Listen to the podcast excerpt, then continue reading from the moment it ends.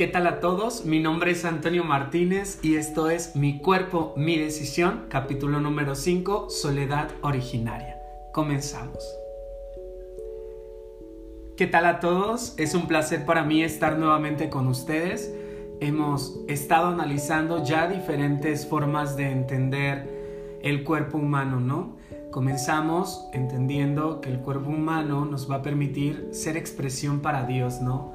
También hemos entendido que Adán y Eva no solamente son acreedores del pecado original por la consecuencia de haber desobedecido, sino que también hemos entendido que Adán y Eva son los primeros en heredar esta inocencia, esta ausencia del mal y del bien, porque antes de que ellos pudieran desobedecer a Dios mediante el comer el fruto prohibido, pues no había distinción entre el bien y el mal y ellos en realidad vivían mirando como el mismo Dios lo hace, ¿no?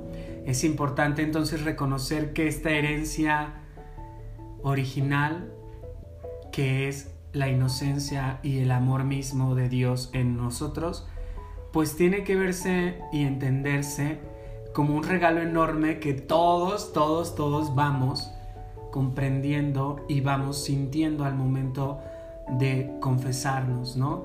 Yo les compartí al momento en que tú decides confesar tus pecados y decides comenzar de nuevo, pues en ese momento vuelve esa ternura y ese amor con el que el mismo Dios mira y te lo regala a ti solo porque eres imagen y semejanza de Él. También hemos hablado mucho de esto, ¿no? De que el hombre no es semejanza de ninguna criatura sino del mismo Dios. Y allí el tema de hoy y, por allí vamos a estar hablando un poquito, ¿no? El Papa Juan Pablo II eh, nos va a estar explicando toda esta parte de la teología del cuerpo, nos va a estar explicando cómo el hombre va encontrándose a sí mismo. Y en esta semana vamos a tocar un punto importante que es la soledad originaria. Sin embargo, él considera dos aspectos también importantes que veremos la siguiente semana que es la unidad original y la desnudez original. Espero que, la siguiente semana pueda sintonizarnos para entender lo que es unidad y desnudez original. Por ahora nos quedamos con lo que es la soledad originaria. Realmente venimos del hombre originario. ¿Qué quiere decir? Venimos del primer hombre. No venimos ni del chango, no venimos ni del elefante, no venimos de ningún otro otra creación, sino del mismo hombre. Cuando en el capítulo 2, versículo 18 del Génesis, del libro del Génesis que hemos estado citando, Génesis, para aquel que no, no llega a conocerlo, Génesis significa inicio. El Génesis es el primer libro de la Biblia y tiene una redacción en dos eh, corrientes literarias, lo que es chavista y lo que es eloísta. El chavista que va a venerar siempre en el centro a Dios y que habla de una creación total en las manos de Dios, no es todo hacia Dios, Dios, Dios. Ellos son los chavistas. Los eloístas, sin embargo, nos van a venir a hablar de un amor más personal, un amor en el que Dios te va creando por tu ser persona. Eh, entonces los eloístas van a hablar de una relación más eh, creador, criatura, pero también padre e hijo. Entonces va a ser como la diferencia, ¿no? El libro del Génesis, por tanto, está escrito en estas dos corrientes, es el primer libro de la Biblia y, por allí también recordaba que es un libro mm, que usa muchísimos signos, ¿no? Usa signos para describir todo. Yo les compartía, si bien pudo ser Adán y Eva, eh, también pudo haberse llamado Juan y, Lupita, ¿no? Entonces veamos que todos estos detalles son muy importantes. Y bueno, en Génesis capítulo 2 versículo 18 nos responde, eh, bueno, cita lo siguiente, no es bueno que el hombre esté solo, voy a hacerle auxiliar a su semejanza, a un ser a su semejanza, ¿no? Entonces, en este momento es cuando nos damos cuenta, bueno, es que es cierto, el hombre estaba solo.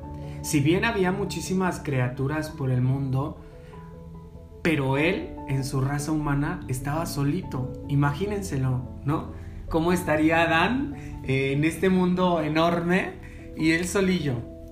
¿Quién iba a jugar con él? ¿Quién iba a hablar con él? Capaz que, que pues realmente se aburriría mucho, ¿no?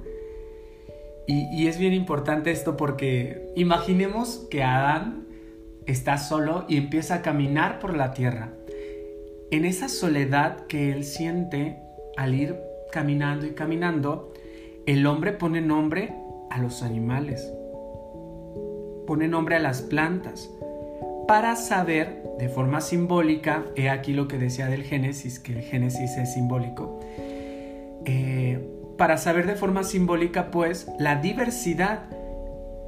Es decir, que el hombre va poniendo nombre a cada planta, a cada animal, a cada creación de Dios para saber que todo es distinto. Y en ese ir poniendo nombres, el hombre iba buscando a alguien que fuese igual a él. Se da cuenta que nadie es semejante. Por ello el hombre busca saber quién es el hombre en ese momento yo creo que estaba en crisis y se ponía a pensar, bueno, ¿y yo quién soy? ¿Quién es igual a mí? ¿A quién pertenezco? ¿De dónde vengo? En ese sentido, yo creo que el hombre se estaría volviendo un poco loco y estaba con un caos enorme de ¿y quién soy yo? Si ya he encontrado entre los animales y nadie es igual a mí, nadie me responde como yo puedo hablarles, nadie piensa como yo pienso, entonces, ¿de dónde carambas vengo? Entonces el hombre, una vez encontrado solo en su pensamiento, y al tener el trato con Dios, imagínense esto, ¿no? ¿Cómo creen que haya sido el encuentro entre Adán y Dios por primera vez? Adán que estaba buscando quién era en todo el mundo y que no encontró a nadie, y de repente Adán se encuentra con Dios. ¿Cómo habrá sido ese silencio tan hermoso? Un silencio en el que Adán ve a Dios y dice, caray, yo soy semejanza tuya, Señor. Caray, yo tengo la misma emoción que tú. Yo puedo pensar quizá como tú. Yo puedo amar como tú entonces ese encuentro entre Adán y Dios nos lleva a un vacío de decir, caramba, busqué en otro lugar y no encontré. Pero hoy que estoy frente a Dios, me he dado cuenta que soy semejante a Él. Adán frente a Dios, un silencio que nos llena de amor, porque es la primera vez que Adán se siente identificado al estar frente a otra persona, en este caso frente a Dios.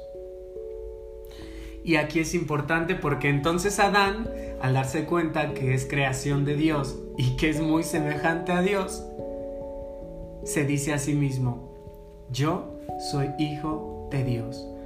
Y suscita en su pensamiento que Dios es la figura de su Padre, que Dios es igual a Él, en el sentido de que es semejante a Él.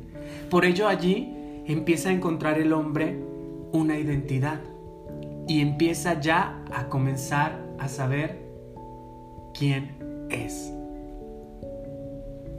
Adán significa género humano, significa humano, significa hombre, ¿no? Todo lo que tenga que ver con la raza humana.